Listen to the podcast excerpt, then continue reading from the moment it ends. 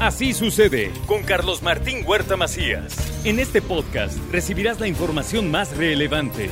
Un servicio de Asir Noticias. Agradezco que me tome la llamada el secretario del Trabajo del Estado de Puebla, Gabriel Biestro Medinilla. ¿Cómo estamos? Muy buenos días. ¿Qué tal? Muy buenos días. Feliz, feliz fin de año, felices fiestas. Igualmente, preparándonos para el cierre de este 2022 y con una noticia que ya se venía manejando, pero que finalmente ahora el diario oficial de la Federación publica el dictamen de vacaciones dignas y que va a entrar en vigor a partir de la primera hora del 2023, ¿no es así? ¿En qué consiste?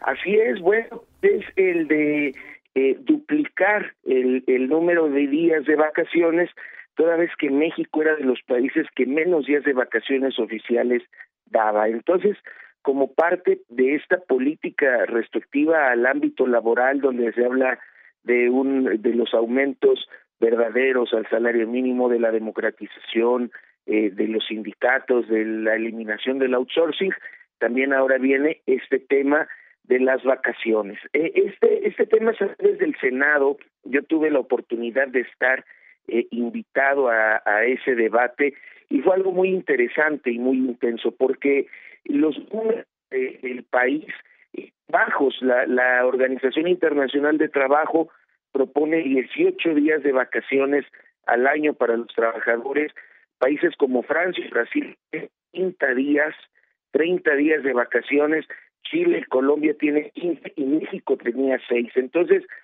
esto, esto es una, un muy buen avance y además algo importante, no reflejaba, no quiere decir que entre más días trabajados, más horas trabajadas, tenemos eh, eh, una competitividad o una productividad porque también México estaba en los últimos lugares, tan solo el INCO en el 37 de 43 quiere decir que no por tener menos vacaciones hay más productividad.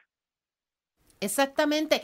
Y que como, como bien dice secretario, es un avance que se tiene y que es parte también de todo un proceso que han venido trabajando para mejorar la situación de los mexicanos, de los mexicanos que trabajan. Exactamente. Yo creo que una, una persona eh, eh, relajada, descansada, que ha convivido más con su familia, bueno, pues pues rinden más. Y esto es parte de, lo que se saca a partir del primero de enero, ya son 12 días que se van acumulando durante los primeros cinco años, eh, eh, 12 días al año más dos, más dos días acumulativos hasta llegar a 20 y de ahí cada cinco años de servicio va aumentando dos días más. Entonces, desde el primer año ya son 12 y año con año que pase de servicio son eh, eh, dos años acumulativos más, además de los 12. Algunas personas del auditorio nos han estado preguntando cómo aplica. Un ejemplo, secretario. Dicen, yo entré a trabajar, o por ejemplo, ahorita en noviembre. Entra en vigor a partir de enero. Ya entra dentro de este nuevo esquema, ya le tienen que dar 12 días, o si ya llevan trabajando seis meses de este 2022, o aplica a la gente que entra a trabajar en 2023. ¿Cómo es? No, no, no. Aunque hayan empezado a trabajar antes, ya están dentro del nuevo esquema. Exactamente. Entonces ya pueden ellos pedirle o decirle, ¿no? Tengo derecho a mis 12 días que me corresponden al cumplir un año como trabajador. Exactamente.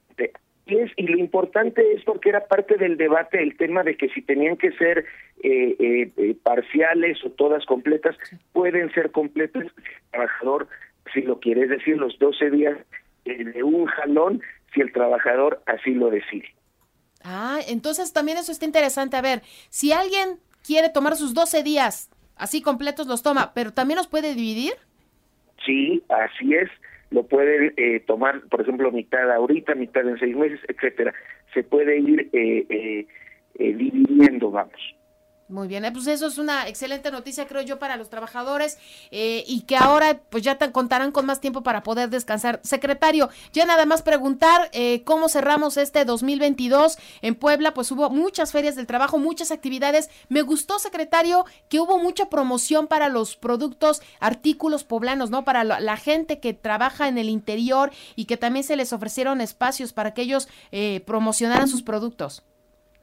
Así es, hicimos cinco expos de los productos de los artesanos, de los cooperativistas con los que estamos trabajando, sobre todo en días importantes, muertos, ahora en Navidad, porque la parte de la promoción de estos productos es importante, son productos de mucha calidad, eh, cuando uno eh, eh, compra estos productos está haciendo una gran labor de apoyo a nuestra propia economía, a nuestros artesanos, y eso fue bueno. Y también teníamos la meta de 10 ferias de trabajo, hicimos 30, bueno, hicimos 29 y este y, y la verdad es que el número de empleos aumentó, aumentó eh, bastante. Nosotros teníamos una meta de ocho mil empleos en la Secretaría como parte de las metas nacionales, rebasamos las 16 mil, o sea, llegamos al, al 209% de la meta. Quiere decir que el Estado va bien, que el Estado va fuerte, y bueno, pues el trabajo eh, se sigue dando. Hoy tenemos en Bolsa de Trabajo más de nueve mil empleos, todos formales, todos con prestaciones de ley, eh, todos para personas eh, de tercera edad, para personas que no tienen experiencia, para personas con una discapacidad y vamos a estar trabajando todos los días para que aquel que esté buscando trabajo llegue y lo encuentre.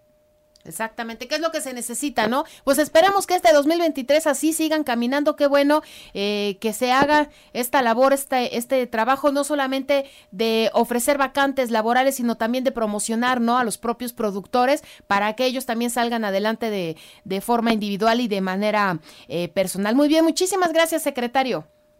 Muchas gracias, un abrazo y un excelente, excelente 2023. Igualmente. Así sucede con Carlos Martín Huerta Macías. La información más relevante, ahora en podcast. Sigue disfrutando de iHeartRadio.